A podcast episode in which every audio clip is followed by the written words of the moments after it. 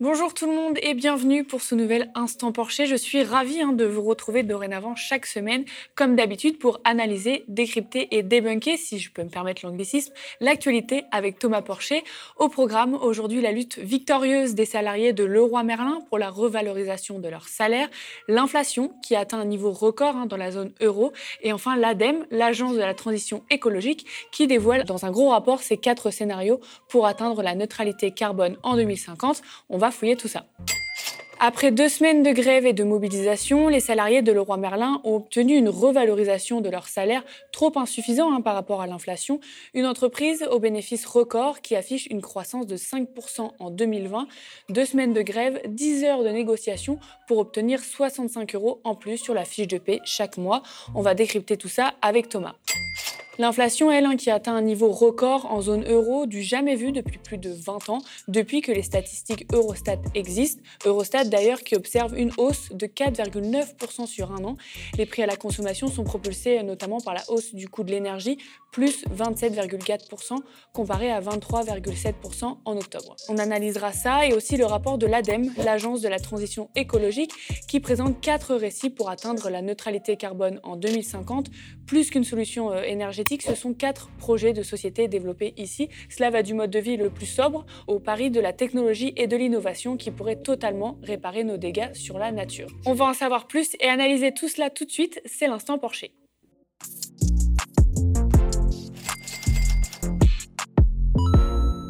Grève illimitée victorieuse pour les salariés de Leroy Merlin. Après deux semaines de mobilisation qui a débuté le 17 novembre, les syndicats et directions ont enfin trouvé un accord sur les salaires. Une entreprise au bénéfice record, 800 millions d'euros, affichant une croissance de 5% en 2020. Des revenus qui profitent surtout aux cadres et aux actionnaires. Euh, Mediapart a en effet révélé ces chiffres. Hein. Les revenus variables individuels accordés à 707 cadres en 2020 s'élèvent à plus de 10 millions d'euros, soit en moyenne 14 000 916 euros par bénéficiaire. Il y a aussi les stocks options, 18 millions d'euros pour 144 personnes selon les syndicats. 8 hauts cadres auraient reçu en plus plus de 2,56 millions euh, d'actions gratuites. Euh, ce n'est pas le même bilan pour les 23 000 employés hein, qui forment le socle de l'organisation sur 27 000 au total. Bref, deux semaines de grève, deux négociations, dont une de 10 heures le 30 novembre pour obtenir 65 euros en plus sur la fiche de paie chaque mois. Euh, Thomas, bonjour. Peux-tu nous expliquer la cause du conflit? Bah, la cause du conflit, elle est simple, hein, et tu l'as déjà bien, bien détaillé, c'est qu'en fait, euh, c'est ce qui se passe dans beaucoup de grandes entreprises, c'est qu'il y a les ventes qui augmentent, il y a le chiffre d'affaires qui augmente, il y a le stock les stock options qui augmentent, et en bas, il y a les salaires qui n'augmentent pas ou qui augmentent très peu. Les salaires ont augmenté en dessous de l'inflation, hein, de, 2% d'augmentation de salaire, 2,6% d'inflation, ce qui veut dire que les salariés, en réalité, en termes de pouvoir d'achat, s'appauvrissent. Donc c'est un vrai problème. On l'a dit, hein, l'entreprise affiche un chiffre d'affaires en hausse, mais comment expliquer que les hausses de rémunération soient si difficiles à obtenir? En fait, c'est la logique actionnariale qui a été appliquée à l'entreprise depuis les années 80. Ça n'a pas toujours été comme ça, il faut le dire, parce que les gens ils pensent que ça a toujours été comme ça, ça n'a pas toujours été comme ça. En fait, dans une entreprise, vous avez trois parties prenantes. Vous avez les dirigeants, euh, vous avez les actionnaires et les salariés. Et tout est fait aujourd'hui pour que les grands gagnants, ce soient les actionnaires. Alors, une fois qu'on a tout payé, une fois qu'on a payé les salaires, etc., euh, il y a un profit qui se dégage. Et ce profit, euh, la, plus grande, majorité de ce profit va aux actionnaires. Alors, il y a des années, on a 80% de ce profit qui va aux actionnaires. En général, c'est plutôt 60%. 60%, 30% pour euh, l'investissement et 10% pour les salariés. Mais ça n'a pas toujours été comme ça. Il faut vraiment comprendre qu'entre 50 et 70, les actionnaires récupéraient 35 à 45% des profits. Aujourd'hui, récupèrent les deux tiers. Et c'est là-dessus que se jouent les augmentations. Quand voulez-vous augmenter des gens si vous avez des actionnaires qui, récupèrent deux tiers euh, des richesses? Donc le vrai combat, c'est aujourd'hui de comprendre que les actionnaires peuvent récupérer une moins grande partie de ces profits pour qu'ils soient mieux distribués en augmentation de salaire ou en investissement. C'est-à-dire un investissement, c'est la vie de l'entreprise sur le long terme. Mais pour ça, il faut remettre en cause toute cette répartition euh, entre ces trois parties prenantes. Et ce qui a été malin pour les actionnaires hein, dans les années 80, c'est que le dirigeant voit sa rémunération indexée sur ce qu'il donne aux actionnaires. Donc le but d'un dirigeant, ce n'est pas d'investir, ce n'est pas de faire que ses, que salariés soient contents de travailler, enfin, il n'y a, pas que ça. C'est surtout euh, le fait de donner la plus grosse part du profit aux actionnaires. Et donc, ça concentre une partie des emplois sur la valeur actionnariale, euh, ça fait des techniques comme les rachats d'actions, etc., ce qui n'est pas forcément sur le long terme positif pour l'entreprise. Et du coup, c'est quoi les conséquences de ce type de fonctionnement pour les salariés, mais également pour l'entreprise hein, de, manière générale? Ben, C'est déjà un fonctionnement plus de court terme que de long terme. Parce que l'actionnaire, il veut en fait euh, toucher euh, son dividende tous les ans. Et parfois, euh, vous avez des stratégies d'investissement qui se font, notamment dans la transition écologique, qui se font sur le long terme. Donc c'est une logique de court terme qui a gagné l'entreprise. Et puis aussi, c'est parfois des, des, situations, comme on le voit, où vous avez un, chiffre d'affaires qui augmente, des ventes qui augmentent, une situation qui est favorable à l'entreprise, parce que le, roi Merlin a vécu finalement la crise sanitaire comme une opportunité.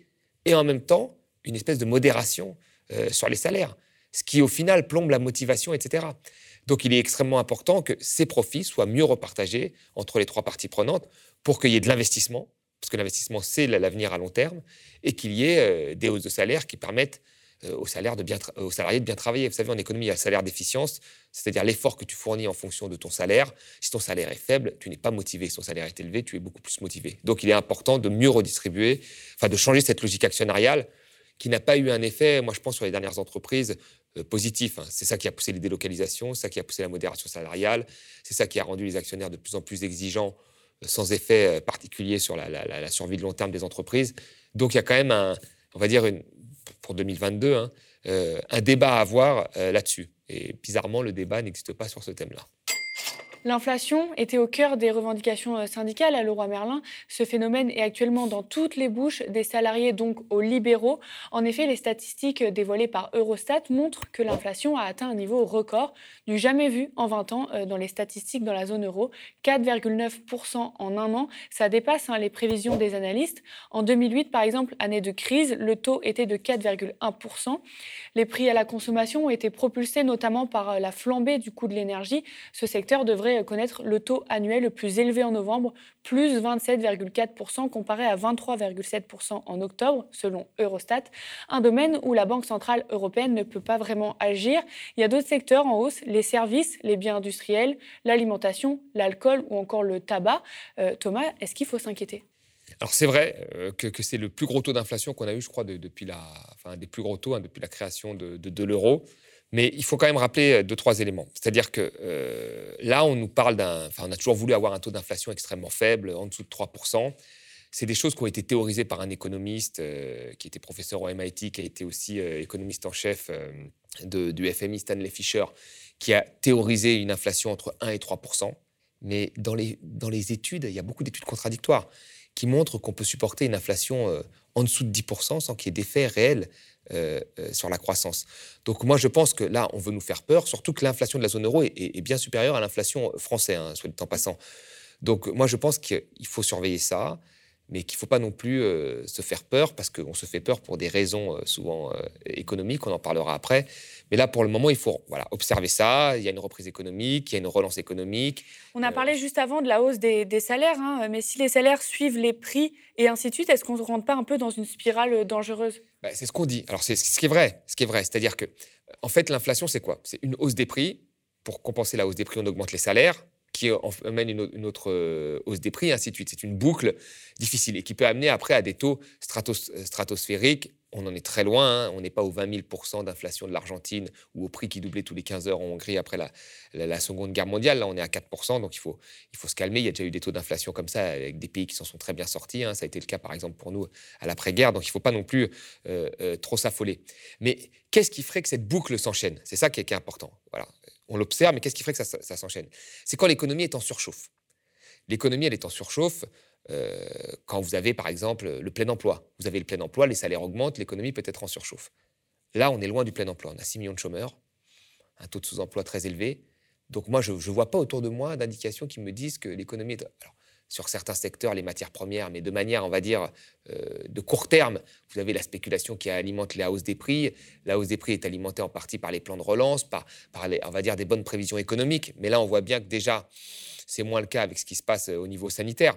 Mais quoi qu'il en soit, on est très très loin quand même euh, d'une économie où il y aurait un plein emploi. Donc, cette hausse des salaires qui, permettrait de contenir le pouvoir d'achat des, gens pour qu'ils puissent supporter la hausse des prix, ce n'est pas ça qui va entraîner aujourd'hui cette espèce de boucle qui serait incontrôlable. Donc, je pense qu'il faut, pas, observer ça sérieusement, mais il ne faut pas non plus stresser euh, et agiter ces chiffons rouges pour dire que là, ça va être très grave et que donc il faut arrêter les plans de relance. Parce que c'est ça la finalité. Parler hein, du taux euh, européen, en France, euh, le taux d'inflation sur un an, il est plutôt de 4%. C'est surtout en fait celui en Allemagne hein, qui a fait un choc. Il est à 5,2% contre 4,5% en octobre. Euh, les libéraux, du coup, s'inquiètent beaucoup. Est-ce que tu peux nous dire pourquoi? En fait, l'inflation est liée au plan de relance, au soutien de l'activité. C'est pour ça que l'Allemagne, et ça, ça nous indique quelque chose, l'Allemagne a beaucoup plus soutenu son économie que la France.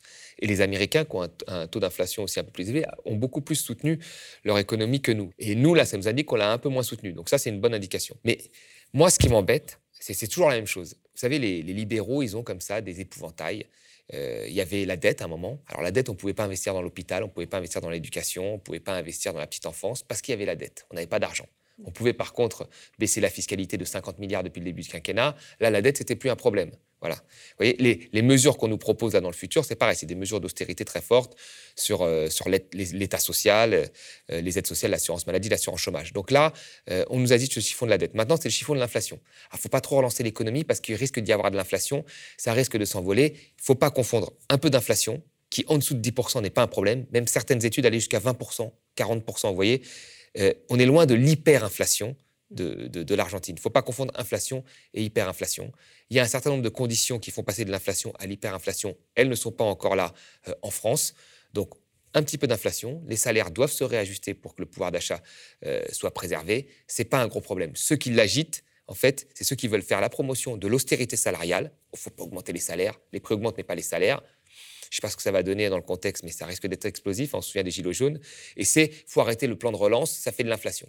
Donc non, moi je dis faut observer, mais pour l'instant, il n'y a aucune condition qui montre qu'il faut s'inquiéter outre mesure transition 2050, ce sont les scénarios de l'ADEME ou encore de l'Agence de la transition écologique pour atteindre la neutralité carbone. Ce rapport hein, de 700 pages publié le 30 novembre présente quatre récits pour la France de 2050 en sortant de la solution euh, uniquement énergétique et en présentant une vision plutôt sociétale. Les quatre scénarios donc sont 1. La génération euh, frugale, le plus sobre, qui propose un changement des modes de vie en faveur donc de cette sobriété.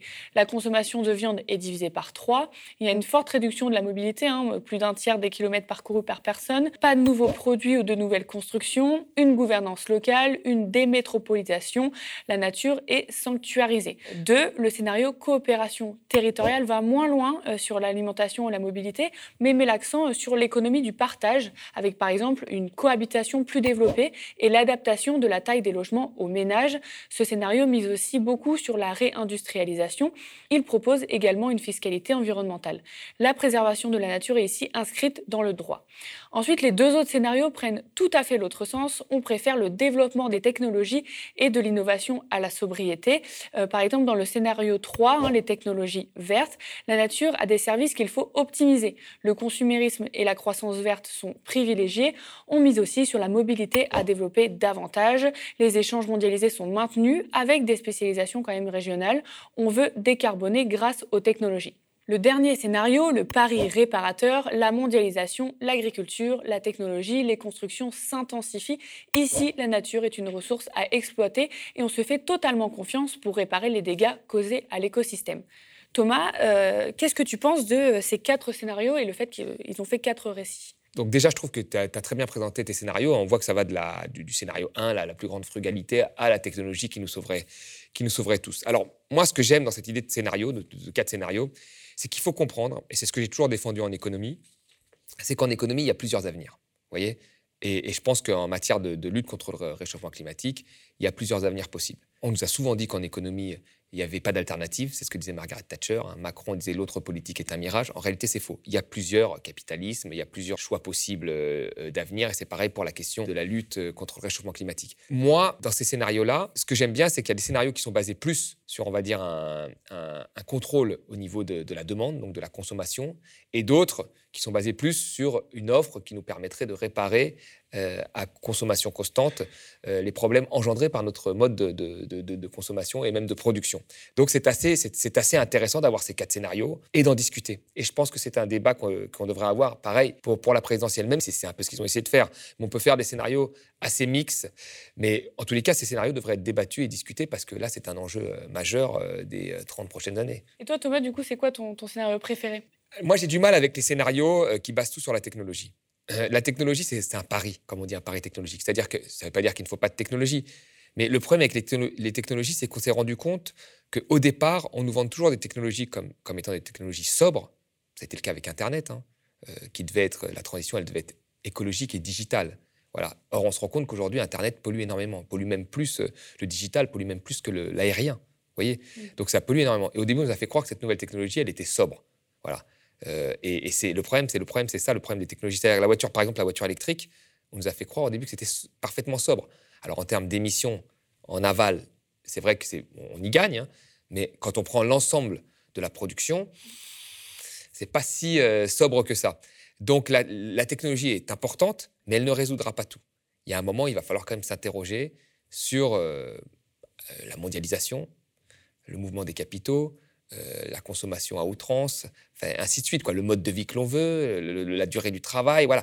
Il va y avoir quand même un vrai changement de mode de fonctionnement. On ne pourra pas vivre comme on a pensé qu'on allait vivre dans les années 90 avec la mondialisation heureuse et tout ça.